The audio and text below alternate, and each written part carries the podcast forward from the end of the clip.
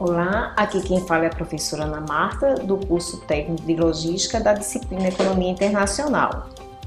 E agora eu vou falar sobre alguns fundamentos de macroeconomia da competência 2, que tem servido de base para o estudo da economia internacional.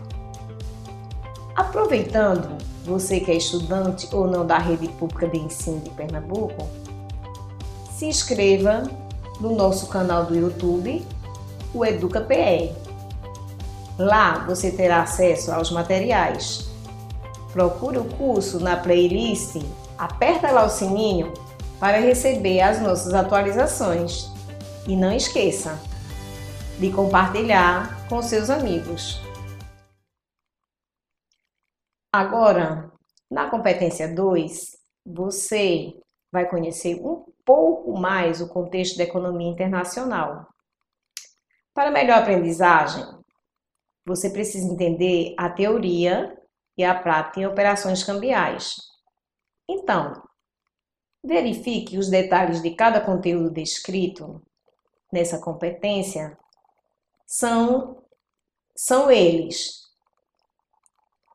sistema monetário, que refere-se a moedas, o mercado de câmbio, a taxa de câmbio as operações destinadas a atender os gastos pessoais em viagens internacionais, os cartões de uso internacional para essas viagens internacionais e as operações no mercado de câmbio relativas às exportações de mercadorias e de serviços.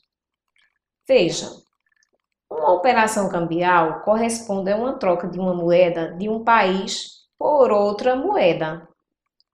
Já a taxa de câmbio tem uma função relevante no comércio internacional, porque ela é considerada uma variável muito importante no saldo das transações comerciais, das importações e exportações. As empresas ela devem estudar com atenção as questões referentes às taxas de câmbio com relação ao valor da moeda vigente, porque a moeda sofre mudanças devido às flutuações que acontecem no setor econômico de cada país. Esse cuidado serve para o exportador ou importador não ter uma perda do ponto de vista financeiro. Não perca os nossos podcasts e não deixe de participar dos fóruns de discussões Acompanhe as nossas videoaulas.